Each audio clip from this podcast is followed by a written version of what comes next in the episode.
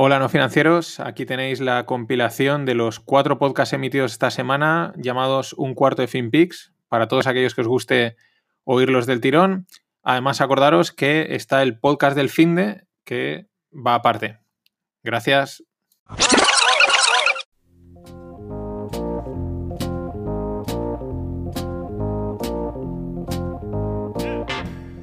Empieza un cuarto de, el podcast para estar al día de la actualidad en mercados, finanzas, startups, blockchain y lo que surja. Disclaimer, no se hacen recomendaciones de inversión, son solo opiniones e informaciones de este curioso mundo del dinero. Soy Mariano Angulo, esto es No Financieros y vamos al lío.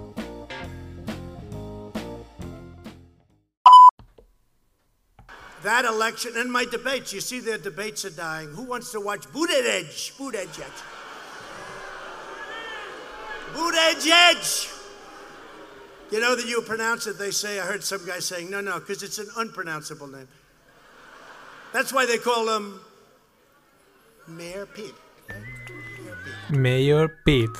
Pues resulta que Mayor Pete se baja de la carrera presidencial junto con Kobuluchar. Era un candidato que lo pintaron muy bien, wow, mucho potencial, pero bueno, cuando los venden tan pronto, nada. Entonces, pues bueno, Trump ya no podrá meterse con él. Se quedan Sanders y. ¿Y cómo se llama este? Que no me viene el nombre. Y Biden. Bloomberg, no sé por qué unas veces lo mencionan y otras no. Yo creo que siguen la, siguen la carrera, pero unas veces lo meten en las quinielas, otras no. No, no entiendo muy bien ese, ese tema. Nada, eh, vamos a por el martes 3 de marzo. Eh, veamos a ver qué pasó ayer, cómo arrancaron los mercados. Pues arrancaron al alza, con rebote. Eso el viernes se veía, eh, a última hora se vio el movimiento en el mercado, que había caído mucho y, los operadores se posicionaban. Y nada, eh, un rebote, mm, veremos mm, pues si es un rebote serio o es un fake rebote. El coronavirus sigue avanzando, en cada país van reportando sus muertos, sus tal, eh, parece que van quieren tomar medidas cada vez más fuertes. Eh, y mientras en España, pues en fallas. Yo no, no es que sea partidario de que haya que, que hacer prohibiciones y tal, pero sí que es verdad que si nos podemos evitar meter un virus más en la circulación, como ha pasado con la gripe y otros, pues yo creo que debería ser. Aunque el coste va a tener es muy alto. En ese sentido también se habla bastante de, bueno, sean previsiones que salen muchos datos y muchas informaciones. Previsiones de que hasta mayo se va a afectar a la economía, tal, bueno. Y sí que es verdad que ayer a última hora yo veía ya bastantes políticos internacionales empezando a decir que va a afectar, o sea, ya dando por hecho que, va a afectar, que es evidente, a la economía, con lo cual, pues bueno, salía algunos, salía Indos diciendo que bueno, que no va a ser para tanto, que ellos están preparados, no sé qué, con lo cual te da casi más miedo cuando, cuando sale uno de estos diciendo que no va a pasar nada, que está controlado, es como para decir, vale, salimos corriendo. Pero bueno, mm, lo típico ya lo sabemos. Yo os voy a dar datos así divertidos del coronavirus, o curiosos más que divertidos. Y es que una curiosidad es que, eh, como en China han paralizado totalmente la producción de todo, han caído los niveles de emisión de CO2 de una manera bestial. Y la NASA lo mide, ¿no? Entonces, según la estimación que tiene la NASA de la contaminación de China, mata unos 8 millones de personas al año. Eso son 4.000 personas al día, según aproximadamente la estimación de, la NASA. Con lo cual, eh, dándole un humor negro, pero le sale rentable el coronavirus. O sea, palma menos gente con el coronavirus que debido a la contaminación, porque no emiten y luego aparte por accidentes de tráfico y tal también murió un montón de gente. Es un dato sobre todo curioso, pero bueno, no deja de ser eh, a tener en cuenta nada, siguiendo con noticias así del, otro lado del charco. Ayer falleció un mítico del, management, de, los grandes eh, directores de empresas, Jack Welch, que ha sido durante 30 años el, CEO, el, máximo mandatario de General Motors, la, bueno, el gigante de la automoción, últimamente no las bajas, pero bueno, últimamente pues casi todas las empresas así más tradicionales pues están pasando por sus momentos difíciles 30 eh, años al frente. El tío, aunque ahora no lo parezca, pero bueno, eh, consiguió innovar en su momento, eh, reconvertir varias veces la empresa, llegó a multiplicar por 5 la facturación en esos 30 años. Y bueno, Jack Welch, un mítico. nada, siguiendo con Trump, que lo hemos estado tocando de una forma indirecta, resulta que una firma de capital riesgo llamada Elliott Management pues ha tomado una posición en Twitter entre un 4 y un 5%. Dicen que ahí hay más negocio del que parece, que no se está gestionando bien y tienen puesto en la picota o en, enfilado a Jack Dorsey, el fundador de Twitter y el CEO, entre otras cosas porque está Jack Dorsey pues, metido en mil, en mil fregados. Está metido en Square, de la que el otro día os hablé, está metido en unos proyectos en África, está metido en tal, y claro, estas empresas a estos niveles, pues no te puedes permitir a lo mejor tantos, tantos proyectos cuando todo depende tanto de ti. Y ese es lo que, bueno, lo que apuntan, que, que tiene mucho potencial Twitter, que se le puede sacar más partido, evidentemente, y, y bueno, pues lo tiene un poco enfilado. Dicen que si deja el resto, pues se quedará. ¿Por qué decía que está relacionado con Trump? Porque el Elliott Management este es un claro financiador del Partido Republicano. Ellos dicen en la nota de prensa que esta compra de Twitter es, es de cosa económica, no es política. Pero bueno, todo el mundo sabe, tanto en Estados Unidos, Twitter es de un corte, digamos, de izquierdas, aunque allí la izquierda allí ya sabemos que no es la de aquí. Y aquí también, ya sabemos que últimamente pues eh, está muy sesgado el tema de Twitter con el neutral y todo esto, ¿no? Entonces es, un movimiento curioso, digan lo que digan. Y siguiendo con, con CEOs que están ahí en el, en el alambre, digamos, eh, es una estadística que os la dejo en los enlaces, que son pues como, yo digo CEOs que se borran, ¿no? Porque es como en el fútbol, ¿no? En el Valencia últimamente ha pasado de un par de jugadores que ha llegado el momento y han dicho, oye, un tirón en el tal, ¿no? Que no puedo jugar que me duele el pie, ¿no? Que es como que me borro de algo donde no quiero estar. Y eso más o menos es lo que se intuye en esta gráfica con, los CEOs, porque es eh, CEOs que han, que, se han, que han dejado la empresa, ¿no? Que se han salido de la empresa. Y normalmente la estadística en los últimos, pues no sé deciros porque obviamente no la tengo enfrente, pero en general era pues entre unos 80 y 150, digamos, el rango de, CEOs que se van saliendo de las empresas. Y en el último año, incluyendo ya la parte, se ha, subido a 150, de 150 a 200 y pico. O sea, es como una subida enorme que es como que quizás están oliendo que no van a dar buenos resultados porque ven el recalentamiento de la economía y dice, mira, eh, yo me largo, me voy con mi bonus y, yo me voy en lo alto que es como hay que hacer las cosas. Bueno, otro dato curioso. Y nada, cerrando la, sección internacional, pues nuestra amiga Greta Thunberg pues le ha salido una rival. Una rival que se llama Naomi Seibt, porque es alemana y ella se define, tiene 19 años y la verdad ya, tiene, ya empieza a tener tirón y se define como una realista del clima. Dice, eh, una, he destacado dos frases, una dice, I don't want you to panic, I want you to think, lo cual me parece muy interesante, eh, no, no quiero que entréis en pánico, no quiero asustaros, yo lo que quiero es que penséis. Pero luego la otra mola, la que cierra el artículo, dice, no quiero debatir con Greta. O sea, ella dice que no tiene ningún problema en tener un encuentro, una charla con Greta. Pero dice, no quiero debatir con Greta sobre ciencia, porque no quiero destruirla. O sea, nunca pensamos que el tema climático podría dar para llegar a un plato de Telecinco y esto pinta de maravilla. Esta, esta pelea la tienen que retransmitir. Y dejando ahora sí la parte internacional, que siempre viene cargada de anécdotas, porque se presta. Eh, vamos a. Nos venimos a España. Eh, una noticia buena que salió ayer, bueno, sí, buena. Eh, buenos datos del sector manufacturero. Hay una empresa que se llama el, ISM Market, que es una empresa que se dedica a medir por las manufacturas, ¿no? Digamos cuánto producen las empresas. Y, ayer el, pues fue el primer dato en positivo. Es verdad que llevaba ocho meses en contracción, pero bueno, es un dato bueno para España. Sí que es verdad que está medido antes de empezar a tener en cuenta, o sea, sin haber entrado en, en, en, juego el coronavirus este o el, frenazo este que está viniendo, ¿no? Pero bueno. Y por lo mismo apuntaban en el artículo que, bueno, que en, eurozona, en la eurozona la desaceleración se relajaba, es decir, eh, pues la cosa pintaba bien, pero claro, es antes de que haya empezado la movida esta de, de la, de la gripe, la pseudogripe o lo que tenga que ser.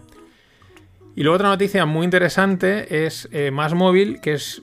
La verdad es que estos han ido espectacular, están cotizando ya en bolsa. Ahora creo que están en el IBEX, si no me equivoco, y si no han estado a punto. O sea, en muy poco tiempo han, ido muy bien, al estilo de Pepefon, ¿no? De estas que empiezan pequeñito, pero van haciendo muy bien las cosas, dando buen servicio, han crecido. Y Más Móvil ha comprado Lika Móvil, o Lika Mobile, que es el operador, o por lo menos va enfocado a inmigrantes, ¿no? El operador móvil a inmigrantes lo ha comprado por 372 millones de euros. El ICA Mobile es, lo que pasa es que está enfocado a los, a los inmigrantes, sobre todo sudamericanos aquí en España, pero la empresa es de UK, es de Reino Unido, y los fundadores son de Sri Lanka. O sea, un buen cóctel ahí, bien divertido.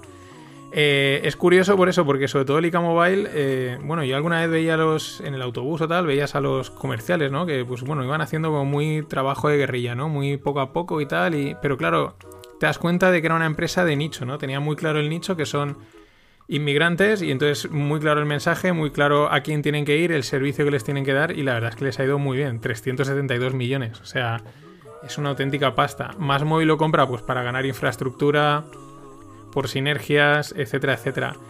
Otro dato que es interesante, le han comprado a unas 8 o 9 veces el EBITDA. Eh, mm, traduciéndolo, 8 o 9 veces más o menos beneficios. Es una medida habitual en empresas así consolidadas, startups es otro rollo, pero en empresas así consolidadas, mm, comprarla una empresa por unas 10 veces beneficios. ¿no? Es decir, en 10 años, con los mismos beneficios, habrá recuperado la inversión.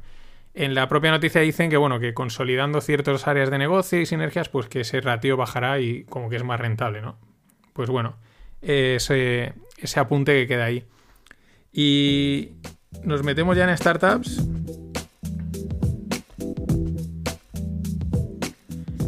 Eh, B-Booster, ¿vale? Esto os he hablado con uno, ayer lo presentaron, ya lo mencioné, pero ayer fue la presentación oficial. B-Booster es Creo que es la primera aceleradora que hay en Valencia. Siempre se habla de una aceleradora, pero hay otras dos.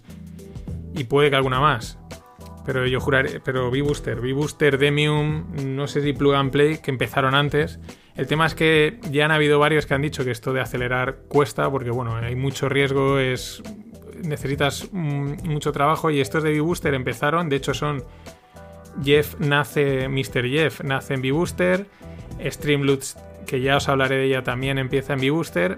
Y bueno, ellos han dejado de ser aceleradora, una pena para Valencia, una auténtica pena, y se han transformado, ya lo eran, en, un fondo de inversión. Tienen contacto con Tim Draper, que es uno de los grandes inversores de Silicon Valley. Y de hecho, el fondo que ahora han sacado, que va a ser el tercero, es el Draper B13. Y lo han dotado de 30 millones de euros para invertir en startups en fase semilla. Eh, la fase semilla pues le van a meter a las startups entre 150 y 200 mil euros con la idea de luego en sucesivas rondas también poder entrar, ¿no? También poder seguir a la, startup durante ese proceso. Es un fondo con le dan a un periodo de unos 10 años. Otro dato curioso es que el Instituto Valenciano de Finanzas y el ICO, el Instituto de Crédito Oficial, como inversores institucionales han metido 11 millones de euros en el fondo. Mm, bueno, es una forma indirecta quizás también de apoyar el emprendimiento, ¿no? En vez de darlo ellos directamente, pues se lo ceden a alguien que sabe gestionar el dinero, que sabe muy bien a quién le tiene que dar el dinero. Y, pero me ha llamado la atención, no era un dato que ha salido. Y luego la forma, que también es curioso, que van a. que dice que van a elegir las startups, pues con un investment camp en el que durante unos días eh, pues se van, se van a meter en la sede o van a, los de la startup van a ir a donde ellos estén y van a estar ahí como conviviendo, viendo cómo trabajan, conociéndolos, llevando incluso algún, algún asesor externo que les pueda también ayudar, ¿no? que no sea solo nosotros sacamos, sino que la startup también pueda aprender y a partir de ahí tomarán la decisión de, de invertir o no. Pero nada, el, el, que lo lleva es Enrique Penichet y ya os digo, es una pena que no hayan, querido, que no hayan podido seguir acelerando pero bueno, eh, las cosas son así, por lo menos hay 30 milloncetes para invertir y desde Valencia que está francamente bien. Y, y ya para cerrar, eh, nada, hoy y mañana es el For Invest aquí en Valencia, es una feria de inversiones. La verdad es que cada año va creciendo en volumen. Yo llevo ya tres o cuatro años yendo. Hay una parte que la parte de las startups antes molaba más, ahora es más institucional, va gente más seria a hablar, antes iban mucho más emprendedores. También hay una zona de seguros, una zona de bancos, eh, bueno, hay ponencias. Pero bueno, eso eh, mañana y pasado os contaré lo que ha pasado cada día. Eh, yo voy a ir los dos días por la tarde, lo digo por si alguien va. Pues nos podemos ver por allí. Yo voy a ir los dos días por la tarde porque por la mañana el programa no me mola demasiado, me parece aburrido y porque tampoco me voy a pasar dos días enteros en la feria, que ya lo he hecho otros años y tampoco convence tanto. Y las, de, las charlas de la tarde me parecen las más interesantes, con pitches de startups, que los pitches son, eh, eso, presentaciones rápidas, y alguna otra charla sobre, creo que blockchain y alguna otra cosa que puede estar chula. Y bueno, el cierre final del... Y luego el cierre final, que mañana os lo contaré quién lo da. Eh, no sé si se pueden. Las entradas en teoría son gratis, pero no sé si se podrán conseguir por algún sitio aún. Si directamente en la feria las puedes pedir, o igual allí te presentas y entras, pues ya te digo que no, no suelen ser muy restrictivos. Así que nada, si no, pues aquí me tenéis y os lo contaré. Nada más, eh, pasado un gran martes y nos oímos mañana.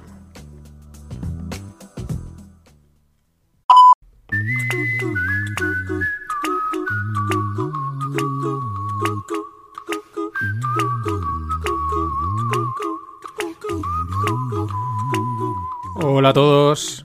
Miércoles 4 de febrero. No sé por qué he dicho febrero, si es marzo. 4 de marzo. Eh, bueno, ahora, ahora veréis por qué he dicho febrero. Eh, vamos con los mercados, que es lo que toca. Ayer, una vez más, demostraron que son los auténticos yonkis del dinero, pero de verdad, literalmente, o sea, del dinero fácil.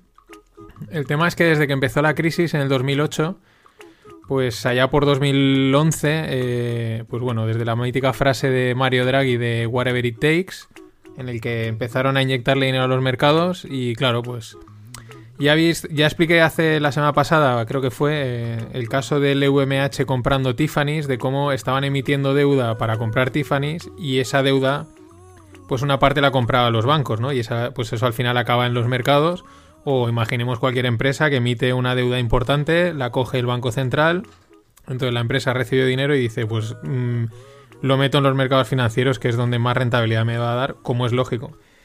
Y en esas, pues las bolsas llevan hinchadas o sobrevaloradas la gran mayoría un montón de tiempo.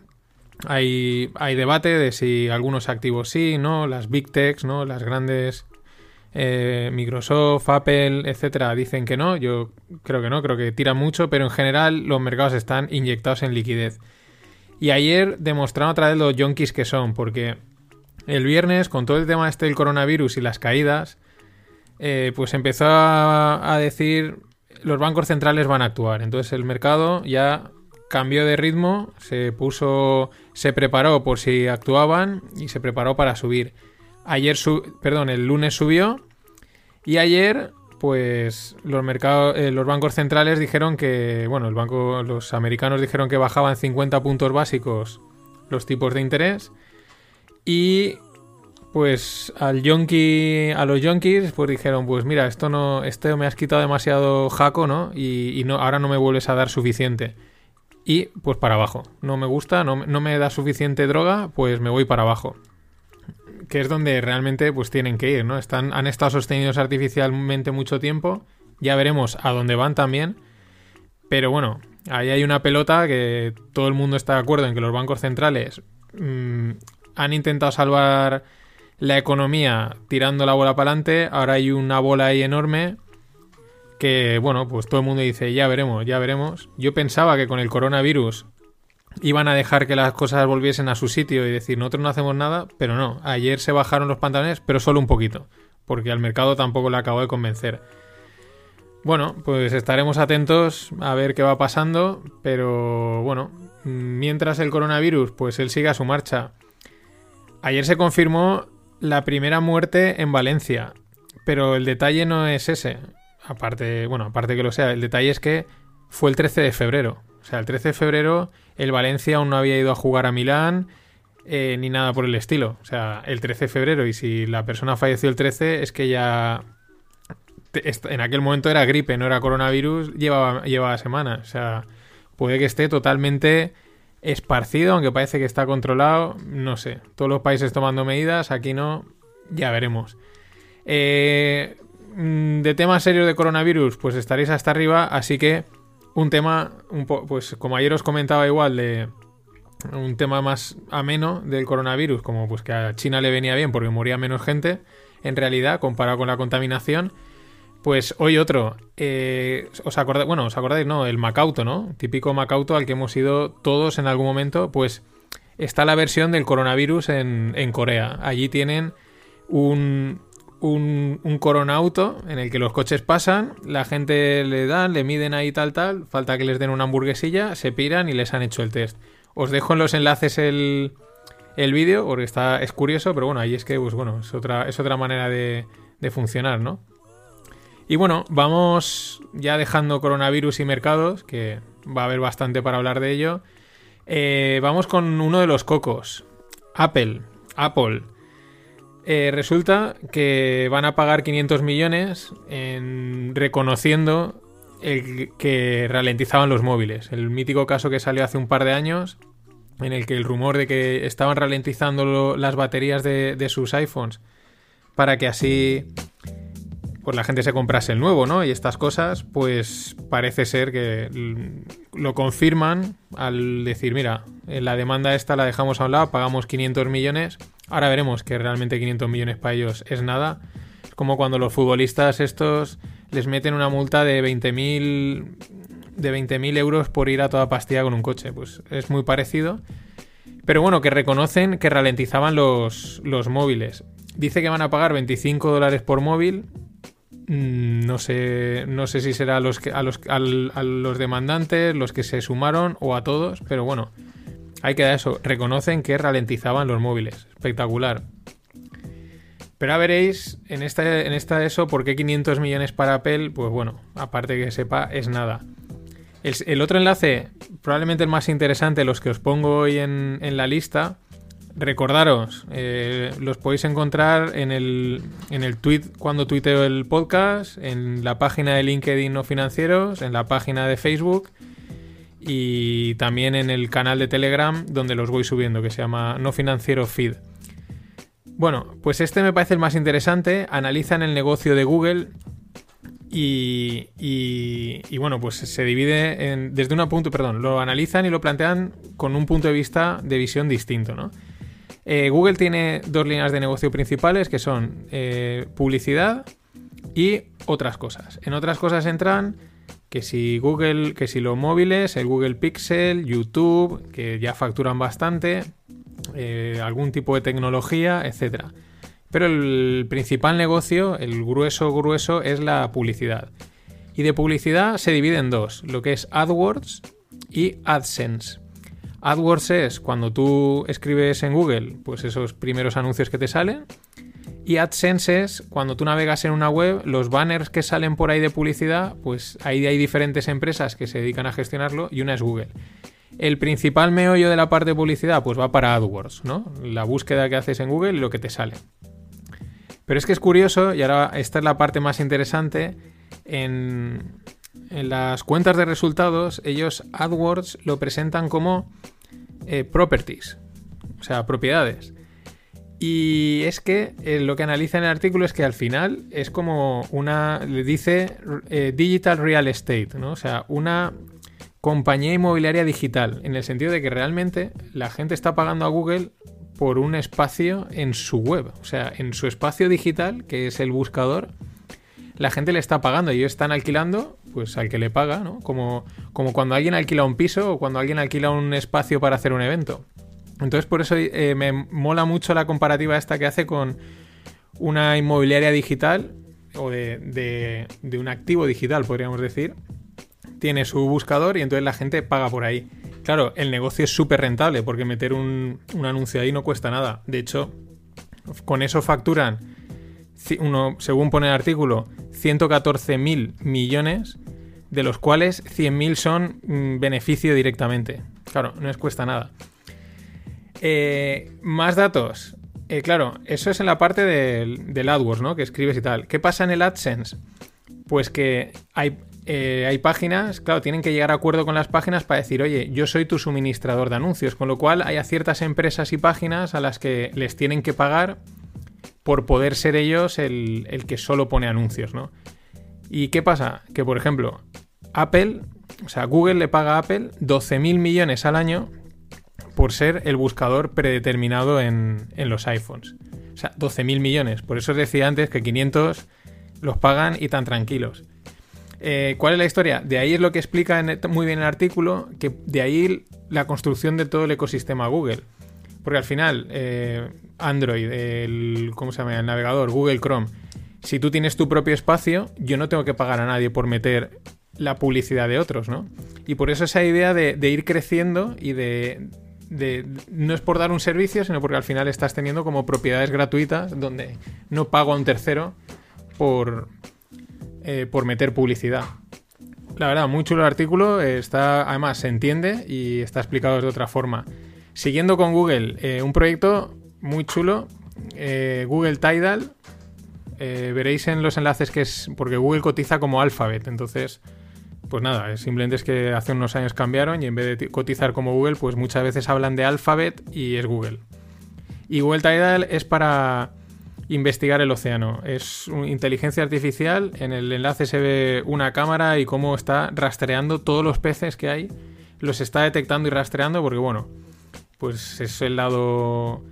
Eh, mm, ¿cómo se dice? Filántropo, ¿no? Que quieren contribuir, ayudar al océano, dicen que el océano nos da mucho alimento, etc. Pero bueno, eh, también es seguro que luego algo sacan. Y cerrando con estas grandes y cambiando de tema, nos venimos a Europa. La semana pasada os hablaba de la Ecrona, que es la probablemente la primera moneda digital creada por un Estado. Ya os contaba que la idea al final es controlar el dinero y que las empresas de pagos virtuales pues no tengan tanto control. Y bueno, pues Bruselas va en, el mismo, en la misma línea. Pretenden sacar una tarjeta bancaria paneuropea para competir con Visa y Mastercard. O sea, como ya el dinero cada vez tiene menos valor y esto digital, no vamos a dejarlos en manos de Visa y Mastercard. Entonces, ¿quién sacar una tarjeta paneuropea? Al final esto siempre se traduce en lo mismo. Control del dinero, control de los pagos y controlas a la población. Las cosas como son. Es interesante porque no hay una cepa de tarjetas. Cuando hacéis un una transferencia os pone SEPA, ¿no? Que es, bueno, es un ámbito europeo en el que, bueno, están facilitadas las transferencias entre países. Pues en el tema de las tarjetas no, en cada país tiene su historia y de momento parece que no les ha interesado a los países, pues que tuvo prácticamente cualquier tarjeta, hay tarjetas que en un país funcionan mejor, otras no. Sabréis aquellos que os habéis movido bastante. Y, eso no existe, mm, pretenden crear algo así, ya os digo, controlar el dinero. Y es curioso porque siempre en estos artículos siempre aparece Libra, que era la, cripto de, Facebook, que que yo sepa, no, mm, yo no he vuelto a ir, no sé si la están desarrollando, no la están desarrollando, se la han frenado un montón de sitios, pero siempre la mencionan. Parece que fue el, el kickoff que le hizo a, a todas las instituciones decir, ostras, que Facebook va en serio con esto, vamos a tomar medidas. En fin. Y nada, para cerrar ya, ayer estuve en el For Invest. La verdad es que estuve más rato charlando con gente que viendo charlas.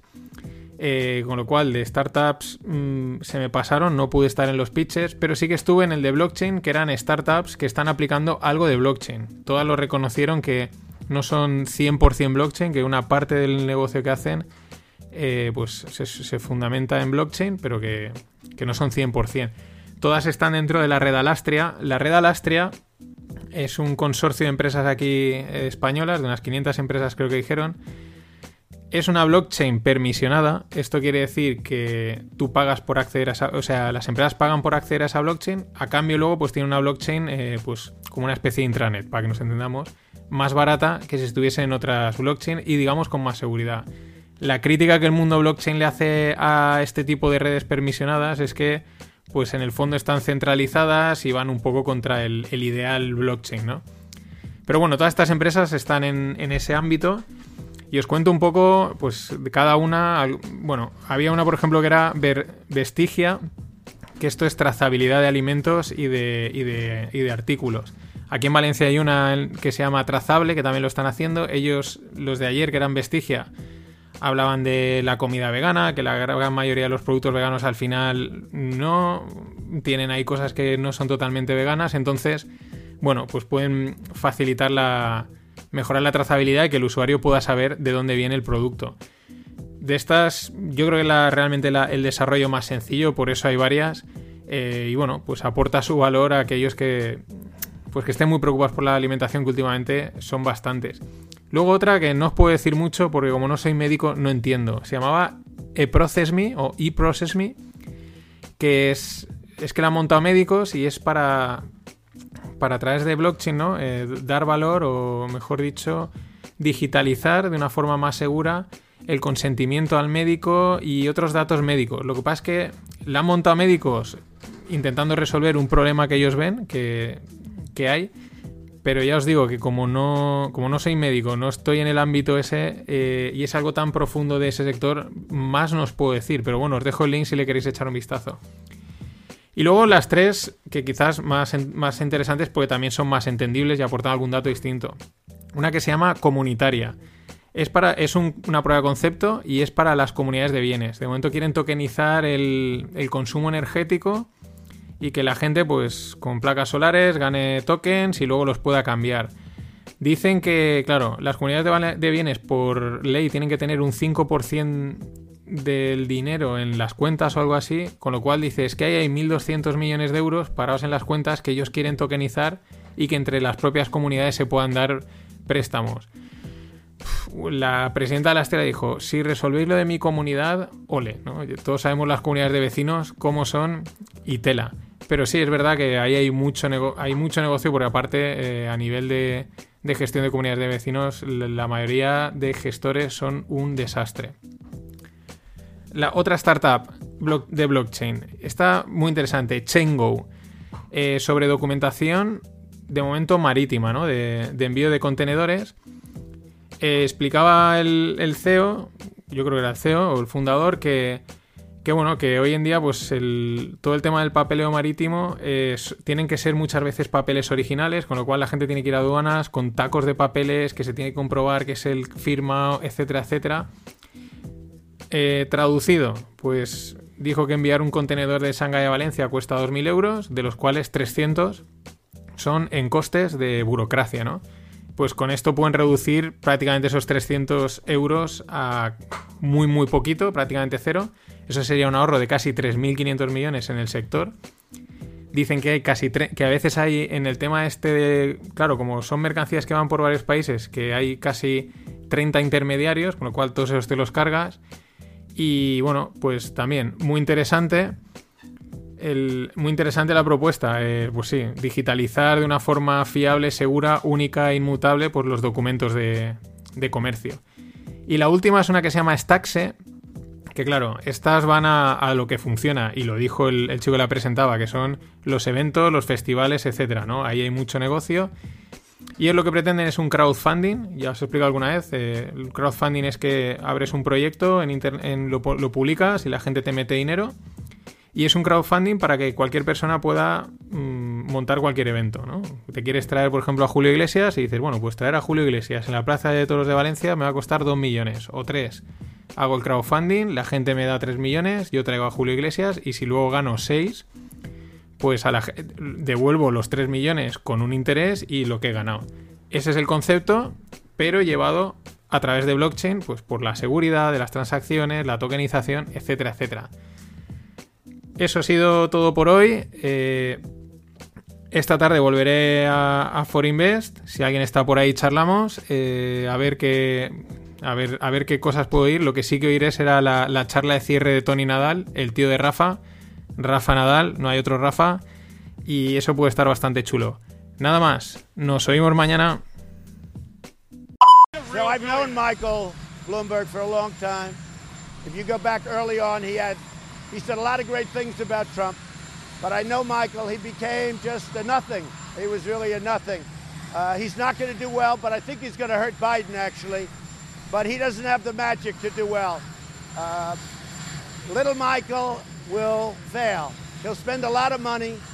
Uh, he's got some really big issues. He's got some personal problems, and he's got a lot of other problems.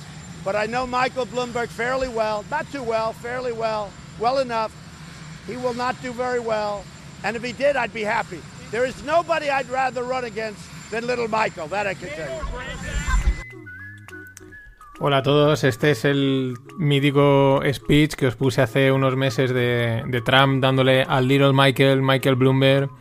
I know him fairly well, not very well, fairly well. Siempre es espectacular, aunque no sea muy correcto, a mí me hace mucha gracia cómo habla. ¿Por qué lo pongo? Pues porque ya no va a poder hablar mucho de, de Little Michael, porque el, antes, antes de ayer fue el Super Tuesday y bueno, pues eh, Biden ha ganado, es el que se ha alzado ¿no? como de momento el, vencedor, Sanders está ahí, pero ya parece que va a ser Biden o Biden. Y mm, ayer por la tarde-noche, pues mm, Little Michael se bajaba de la carrera presidencial. Se ve que el primer debate le lastró mucho el otro día. En un, en, un hilo de Twitter pregunté así a unos americanos y decían eso, que, el primer debate fue realmente desastroso. Al final lo que hay que hacer, porque aquí la prensa está súper sesgada y, todo es anti-Trump. Y la verdad es que me contestaron y me dijeron, no, mira, pasa esto, pasa esto otro, pues eso que, que a nivel del debate eh, le fue muy mal y nada. Eh, Bloomberg, que parecía, por, sobre todo por la pasta que tiene, que podía ser. Así que, oye, llegamos por una, por una última vez el, Little Michael, ¿no? Little Michael will fail. Pues no se equivocaba, el Little Michael will fail. Ayer los mercados no hicieron fail porque, bueno, entraron los bancos centrales, le metieron pasta y, y super rebote, super rebote en, el, en los americanos europeos y españoles mm, rebote a medias, como siempre. O sea, aquí lo malo exagerado y lo bueno reducido. Digo, luego, cuando pasan cosas al otro lado del charco. Y poco más, de momento. Eh, bueno, Bitcoin no le sigue el ritmo, con lo cual, pues bueno, no sé. Eh, los que decían eso que es el nuevo oro, activo refugio, pues aún pues están rezándole a ver, a ver qué pasa. Eh, y bueno, respecto al coronavirus, mm, noticias serias no me gusta dar porque ya las estaréis hasta arriba y me mola dar cosas así divertidas. Aunque no sé si es de diversión al final todo esto, porque yo creo que empieza a haber ya una confusión excesiva, exceso de información, pero está generando ya excesiva confusión. Pero bueno, la solidaridad europea, ¿no? Yo creo que la está, eh, yo empiezo a tener claro que la solidaridad europea es para que poner pasta. Porque ya está. Eh, Alemania prohíbe eh, la exportación de equipos de protección. O sea, allí tienen, además, os dejo el enlace, os lo dejo en un tuit en el que es de un periodista español. Luego el, artículo está en alemán. Aquellos que, sepáis alemán, pues le podéis echar un vistazo. Está emitido por el Colegio de Médicos Alemán. O sea, esto es el, pues eso, la solidaridad europea, ¿no? O sea, vale, o sea, nos protegemos y aquí no exportamos o en vez de producir más, no, los equipos de protección médica. También porque preverán un repunte gordo. Y el punto divertido es que estaba viendo un vídeo de Corea en el que, bueno, pues están desinfectándolo todo. O sea, el ejército en la calle desinfectándolo todo, absolutamente. Trenes, calles, o sea, espectacular, ¿no? Este, ponemos a lo que estamos haciendo, haciendo aquí en España, que es básicamente nada. No sé si aquello es exagerado o no, pero pensaba, digo, allí van a crear una sociedad burbuja. Esta gente está tan desinfectada, son tal pulcros, que luego aparecerá una pequeña espora de algo y se cargará a una barbaridad de gente. Y aquí los españoles, si no morimos, pues nos haremos gente resiliente, ¿no? Y, y bueno, pues entramos en España, ya que estaba comentando el coronavirus. Eh, no tiene nada que ver. Es una noticia de la CNMV que a mí me llama la atención. Eh, dicen que llevan tiempo detrás de, esto y parece ser que eh, antes de ayer o ayer, no, me acuerdo, en el, no me acuerdo si ponía el martes o ayer miércoles, el, Consejo de Ministros, claro, sería el martes y la noticia salió, claro, salió ayer. Ahora estoy, estoy enlazándolo. Perdonad. Eh, eh, dice que el Consejo ha aprobado ya eh, esto, ¿no? Que las empresas cotizadas no tienen la obligación de entregar cuentas trimestrales, ¿no?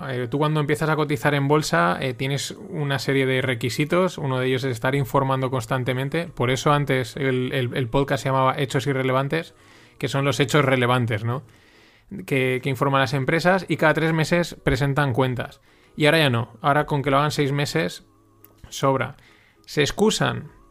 Eh, yo creo que no, a mí no me acaba de convencer. Dicen que es que así, cuando las empresas hacen roadshows, que es que pues van buscando inversión, van hablando con, pues con diferentes inversores, eh, pues bueno, presentan cuentas y entonces dice que ahí si hay una información privilegiada, que van a estar muy encima de ellos, que tiene que contrastarlo. A mí lo que veo es que hay menos control público, o sea, hay menos transparencia en cuanto a las cuentas. Y bueno, pues si lo estoy haciendo mal, hasta dentro de seis meses aquí no se entera nadie de lo, de lo mal que lo estoy haciendo, porque no tengo obligación de presentar cuentas, cuando al final la transparencia es buena, aunque evidentemente no están obligados, pero el que quiera los presenta. Yo creo que al final igual por, por interés hacia sus inversores, cuanta más transparencia mejor, pero no ha de llamarme la atención. Y ahora, pues con otra nota ácida, de vez en cuando hay un poquito de acidez.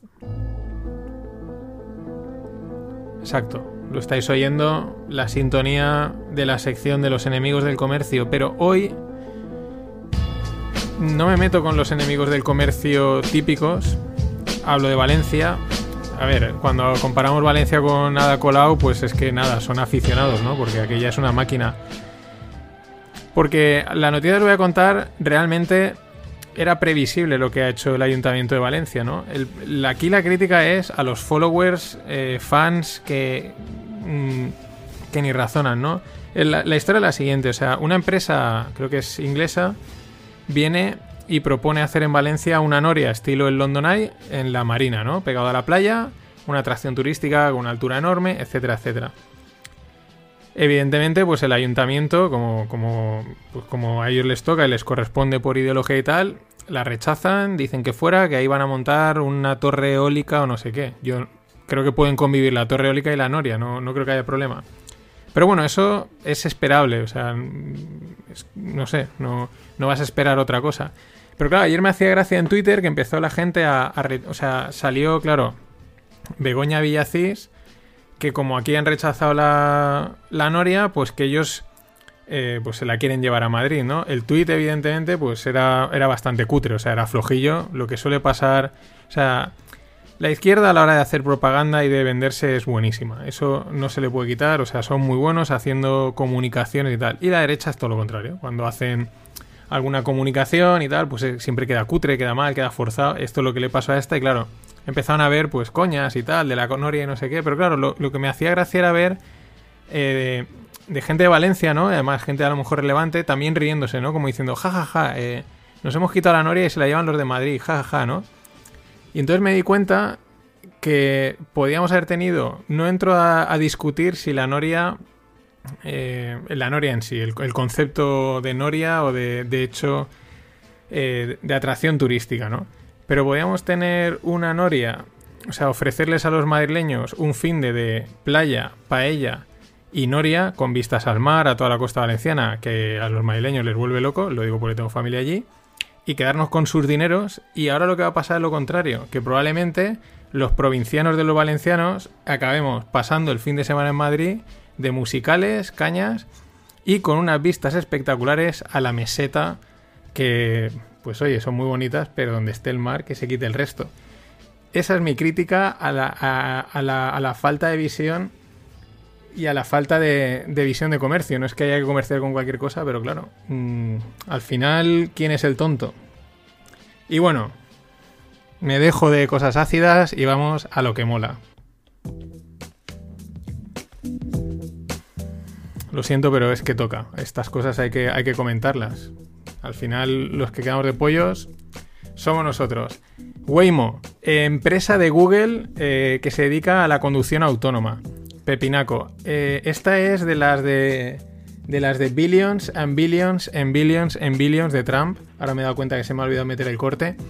Han levantado una ronda de 2.200 millones de dólares eh, para acabar de desarrollar. Ellos están desarrollando sobre todo la tecnología del coche autónomo ahí compiten, no están desarrollando coches aún como tal, sino la tecnología del, coche autónomo. están probando con distintas marcas. Eh, es de Google, pero es una de esas empresas que Google dice que no le importa que acabe escindiéndose, ¿no? O sea, ellos han estado financiándola y ahora es la primera vez que han cogido financiación de fuera y no les importa que, que acabe escindiéndose. Pero bueno, 2.200 millones. O sea, una, vamos, una mega ronda. Eh, esto sería una serie Z o no sé ni cómo, no sé ni cómo llamarlo. Otra noticia curiosa del mundo de startups. Una empresa que se llama Atrium. Hace eh, software y tema legal.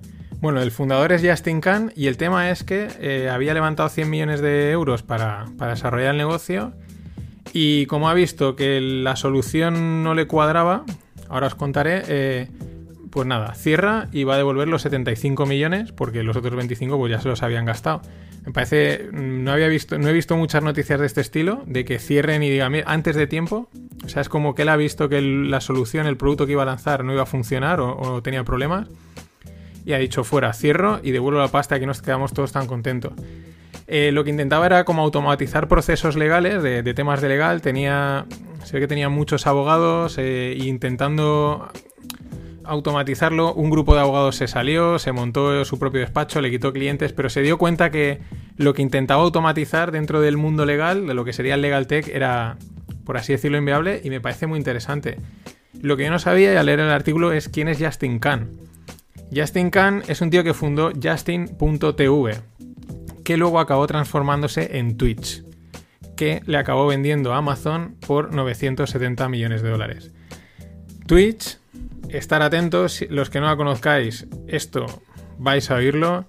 Es un YouTube, pero de streaming, ¿no? De momentos de gamers, pero se puede streamear lo que quieras. O sea, tu vida personal la puedes streamear. Eh, en Corea, en Asia, eh, la gente está streameando cómo cocina, lo que hace por el día y lo que más tira de momento son los, videojuegos. Pero este canal, esto es, o sea, si entráis es brutal y es de Amazon y que no os extrañe que cada día la, vayáis oyendo más, pero ese es Justin, Justin Khan, ¿no? Esto sí que no lo sabía. Y de Justin Khan a Justin Sun. Hoy hago un pequeño salto y ahora meto aquí una cosa de blockchain.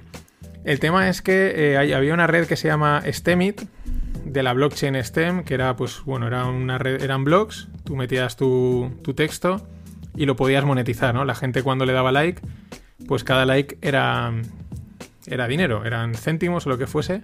Habían algunos que habían monetizado bastante y la moneda que utilizaban era STEM. El tema es que STEM lo ha adquirido, eh, si no me equivoco, Tron, porque ahora, ahora esa nota no la he tenido, pero bueno, la ha adquirido, si no me equivoco, era Tron, otra, otra blockchain.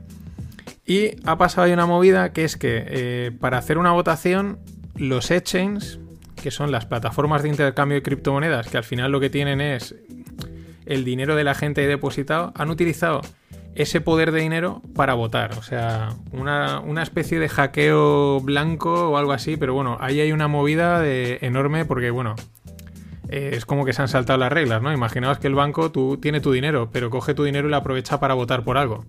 Aunque bueno, esto yo creo que ya lo hacen. Y, bueno, está ahí el, tema bastante, bastante, bastante caliente porque pone otra vez en, la picota los exchanges que son centralizados y bueno, ahí hay movidas. Y claro, pues está Justin Sun que no se pierde una y también está Binance, o sea, tres o cuatro de, las, de los servicios o proyectos de blockchain que siempre están un poco criticados. Y ahora sí, en el último, ahora entro con una startup pero me, antes me venía bien empalmar Justin con Justin. Que yo no pude oír el pitch eh, antes de ayer en, en Forinvest, ya en la feria de inversiones que ha habido aquí dos días en Valencia, porque me, enrollé a hablar fuera y no lo pude ir, pero varias gente me dijo, oye, ¿has oído designable? ¿Has oído designable? Y digo, no, no, y cogí, digo, pues voy a entrar que es, a ver qué es designable. Y la propuesta está muy chula, son de aquí de Valencia. Y lo que te, proponen es que eh, tú contactas con ellos y le dices cómo te gustaría que fuese tu casa. Oye, qué características, eh, tamaño, etcétera, etcétera. ¿Vale? Ellos se quedan con esa idea y lo que hacen es buscan edificios. Mm, se ve que han construido ya cinco, van a buscan edificios que estén en construcción, o sea, o, que estén en venta o solares. Y cuando consiguen todo el edificio y tienen suficientes clientes que las han pedido las casas, entonces cogen, compran el edificio entero y pues, lo tirarán por, por dentro y diseñan todas las casas para que tú tengas la casa a tu estilo, ¿no? Es como casas personalizadas metidas dentro de un edificio. He leído que van por el quinto o sexto proyecto, además, centro de Valencia. Y bueno, pues mm, luego tú puedes elegirlo todo, los materiales, todo, etcétera, etcétera. Y a un momento en que ya sí hay un precio cerrado. La propuesta está bastante interesante. Yo creo que ahí el, el principal problema es oferta-demanda. O sea, Evidentemente ahora puedes tener 20 personas pidiéndote pisos, pero a ver cómo consigues a lo mejor 5 o 6 edificios o 3 y sobre todo que estén en, zonas de Valencia que la gente quiera comprar. Pero bueno, la propuesta está bastante chula y echarle un ojo que os dejo en los enlaces. Eh, y respecto a Forinvest, para cerrar ya, eh, hoy a mediodía grabaré un podcast con el Bazar de la Bolsa, voy otra vez a hacer la tertulia y ahí vamos a comentar un poco resumen de todo el Forinvest, lo que él ha visto, lo que yo he visto y algunas tendencias que he visto bastante interesantes que no me da tiempo a meterlas ni en este podcast ni en los que van a venir. Eh, así que si queréis enteraros un poco más, sobre todo algunas tendencias, algunas ideas y compararemos ahí visiones, pues eso, lo grabaremos a mediodía y pues no sé, entre hoy y mañana saldrá. El cierre de la charla de ayer de Forinvest fue de Tony Nadal, el tío de Rafa, espectacular. Mm, es, lo que cuenta es lo que os imagináis, pero como mola bastante, toma bastantes notas. Si no cambio de idea, probablemente en el podcast del sábado, el último trozo, en vez de hablar de sesgos de inversión, que me quedaba la última parte, igual os cuento la charla o igual hago un mix entre las dos cosas. Ya veremos. Eso es todo por hoy. Acordaos, nofinancieros.com, arroba nofinancieros y... no sé. Comentadme cosas, compartid. Pasado un gran jueves y mañana más.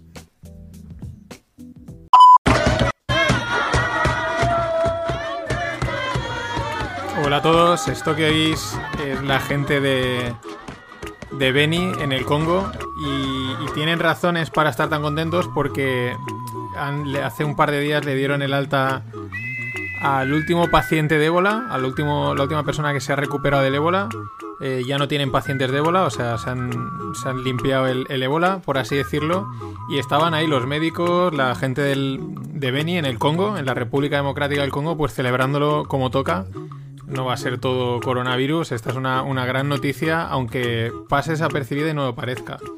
Bueno, viernes 6 de marzo y nada, eh, rematamos la semana. Eh, mercados, mañana os comentaré en el, en el fin de pod, a ver cómo acaba la semana. Ayer hubieron movimientos, pero mejor a ver mañana que se podrán poner más en contexto. Poco más.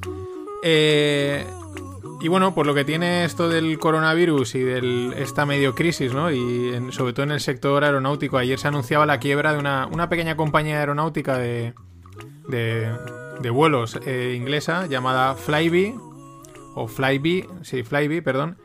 Y bueno, eh, realmente tenían problemas ya desde hace tiempo y habían pedido una ayuda de 100, de 100 millones de libras, pero al final la ayuda no ha llegado y claro, no ha llegado eh, no estás vendiendo billetes y pues no puedes hacer frente a tus pagos y quiebra. Este es uno de los temas que puede traer el, parón este eh, industrial de consumo que, está generando o va a generar el, ya famoso virus. Mm, las empresas, sobre todo, que estén endeudadas bastante, con una mala deuda, eh, un par de semanas, días sin cobrar, pues un problema gordo. De hecho, en China, una de las cosas que dicen que hay es que hay bastantes empresas muy endeudadas. Lo que pasa es que allí pues es distinto, las soporta el gobierno y, llevan paradas un tiempo y ahí hay un problema. Se ve que el gobierno allí ha dicho que bueno, que de momento dan un poco de laxitud y a ver qué pasa. Pero eso tampoco es muy sostenible en el tiempo y ojo con las quiebras porque suelen venir una encadenar a otra, pero al final una quiebra que es una empresa que cierra y el dinero que debía a proveedores no los paga, con lo cual esos proveedores de repente tienen una pérdida y a alguno le puede ocasionar la quiebra y eh, va saltando. Así que eh, nada, ahí iremos viendo cómo van, si van quebrando o no van quebrando. Eh, está afectando evidentemente al, sector del, del, de los viajes, como el otro día, ahora ya no sé si lo he comentado aquí, pero eh, una cosa es el consumo diferido, como un iPhone, el que, o un móvil que no te lo compras hoy, pero bueno, da igual, no me lo das hoy, pero dentro de dos meses me lo compraré. Y otra cosa es un viaje, un hotel, comida que o la compras hoy o ya no la vas a comprar. En ese sentido, por ejemplo, Hoyo, de la que un día os hablé, que es una ya super cadena de hostales, pues está empezado a, a tirar gente. Airbnb ha parado su salida a bolsa Aquí se juntan dos cosas. Se junta la, estocada del coronavirus con que el sector de los viajes y sobre todo de las travel startups, que son esta, eh, que son este tipo de empresas, aunque ya de, startups tienen poco, es bueno, pues que estos últimos años el, mundo del viaje ha crecido muchísimo, viaja un montón de gente, con la bajada de precios, la oferta, etcétera, etcétera, se ha crecido mucho y de repente un parón así, pues mm, te pilla, ¿no? el, frenazo puede ser demasiado fuerte.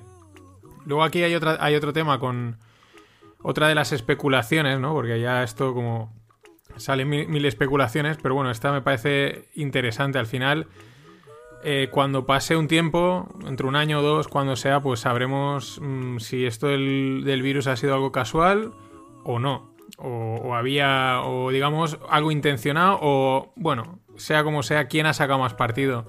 Una de las cosas que ya están diciendo, lo dejo en los enlaces, es que, oye, se va diciendo que los, billetes transmiten el virus y, bueno, esto es perfecto para prohibir los billetes, para prohibir el cash metálico, pasar a moneda digital y ya controlar todo. Eso se está, se está comentando ahí.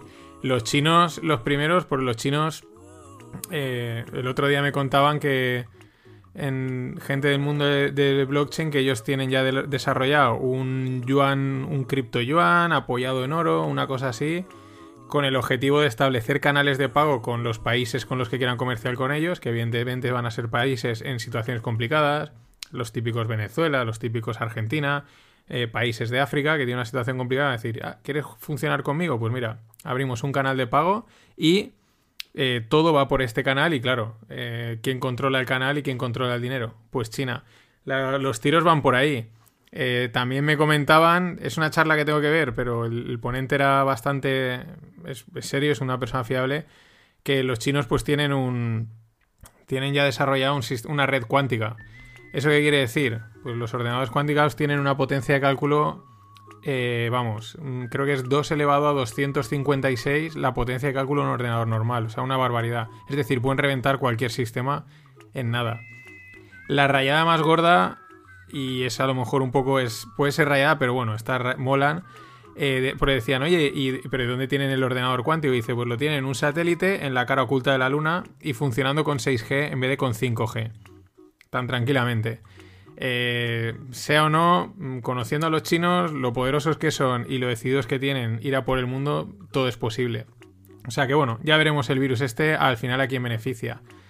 Cambiando de cuarto, eh, el otro día os hablaba de del tema de Jack Dorsey, ¿no? Que una, una empresa de capital riesgo que se llama Elliott Management, mm, afín al Partido Republicano y a Trump, pues quiere entrar en Twitter bueno, ha tomado una, participación de entre un 4 y un 5, lo cual en breve le dará derecho a, un a un puesto en el Consejo de Administración y quiere encargarse a Jack Dorsey o que se centre solo en Twitter.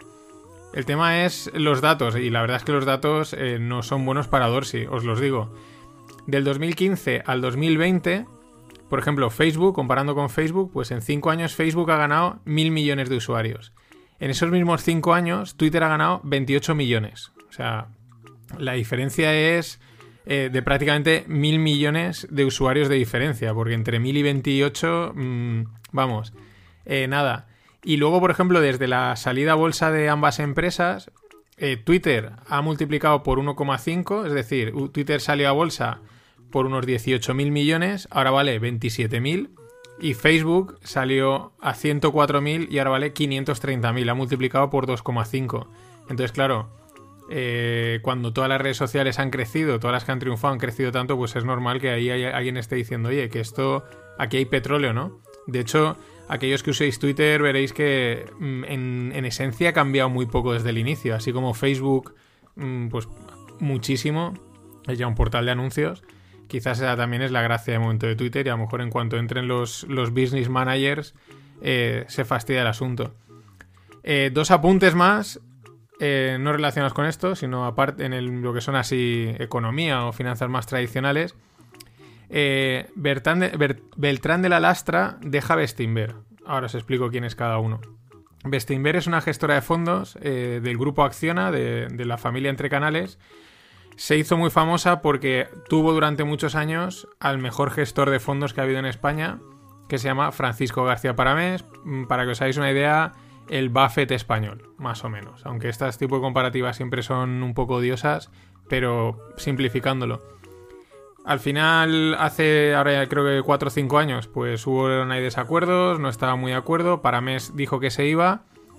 Eh, hubo también movida, le puse una cláusula de no competencia, se tuvo que ir a Londres, no sé qué. Bueno, y el que entró a sustituirle fue pues este Beltrán de la Lastra. Y ahora, después de haber pues arreglado un par de cosas, eh, se va en otoño.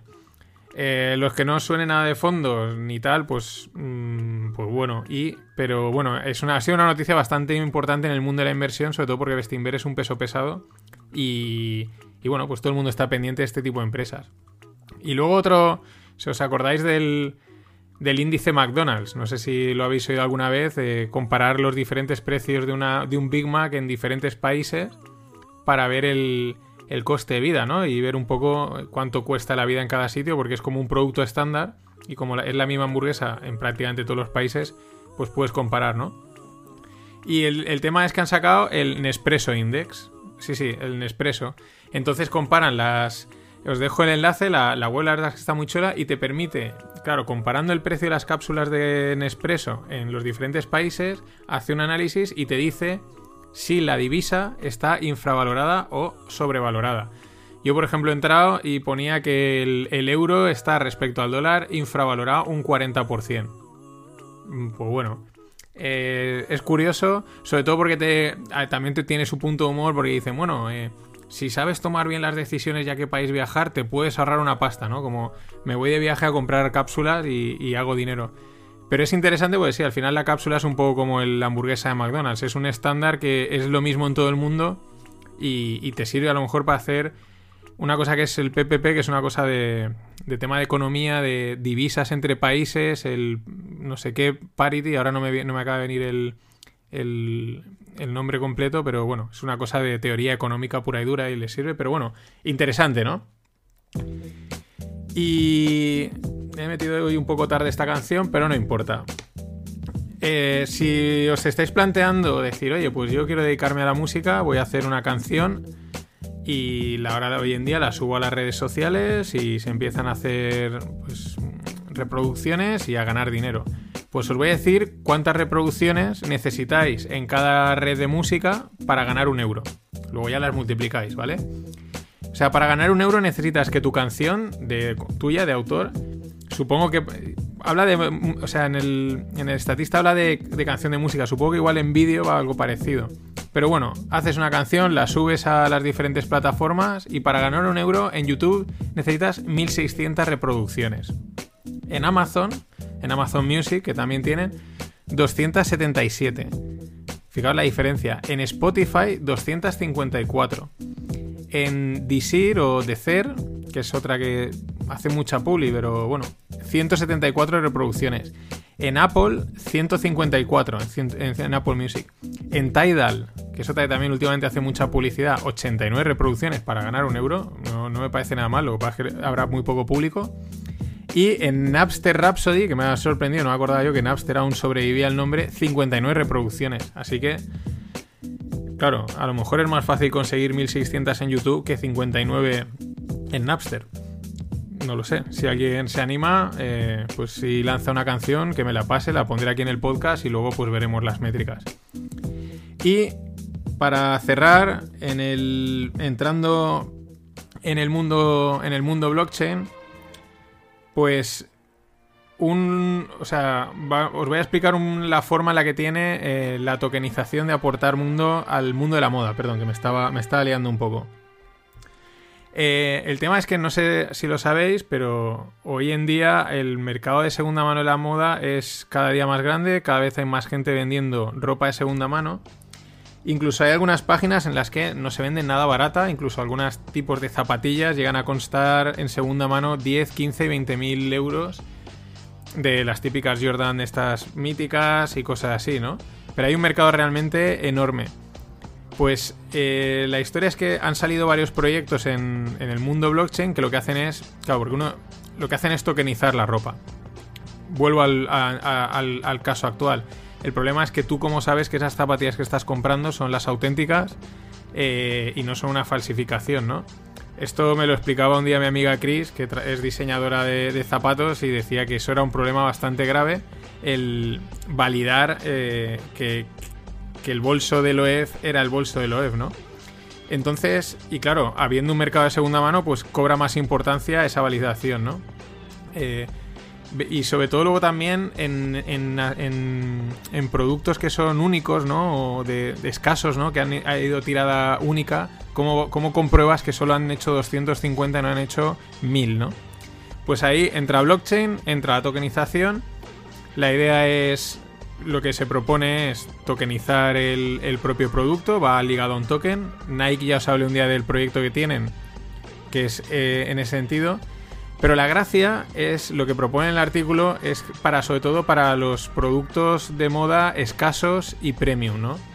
Y os pongo el ejemplo. Al final el token está cotizando, ¿no? Porque tú lo puedes comprar y vender y por lo tanto puedes comprar y vender el calcetín. Bueno, me había adelantado. Es un, el, el ejemplo es de calcetines, perdonad. El ejemplo, por ejemplo, es Unisox. Unisox sacó 500 calcetines con sus 500 tokens. A 12 euros, pues el par de calcetines. Eh, claro, conforme se van gastando los. se van vendiendo los calcetines, los que quedan por vender, lógicamente, suben de precio porque cada vez son más escasos y la gente también está dispuesta a pagar más. Entonces, en el artículo cuando está escrito dicen que eh, a fecha de escrito quedaban 215 pares por vender y ya estaba el par de calcetines en 86 euros. Eh, esa es un poco la idea, o que al final está como la ropa cotizando y eso no tiene por qué siempre subir, porque a lo mejor imagínate que deja de estar de moda y cae, ¿no? La gente no quiere y la revende mucho y por lo tanto cae el precio. Pero también es una forma de darle valor al, al concepto de, pues eso, de, unicidad, ¿no? De que una, tira de ropa es única, solo hemos hecho estas unidades, etcétera, etcétera. Esa es la movida, eso es blockchain y esta es una de las aplicaciones que quizás antes empecemos a, toquetear todo el mundo. Con este pianito de fondo, pues cierro el podcast de hoy. Eh, acordaros, eh, a lo largo de, hoy presentaré la... O sea, presentaré sacaré la compilación de todos los, de los cuatro podcasts de esta semana con una newsletter donde estén todos los links de golpe. Y nada, mañana fin de pod. Así que hasta mañana y pasado un gran viernes.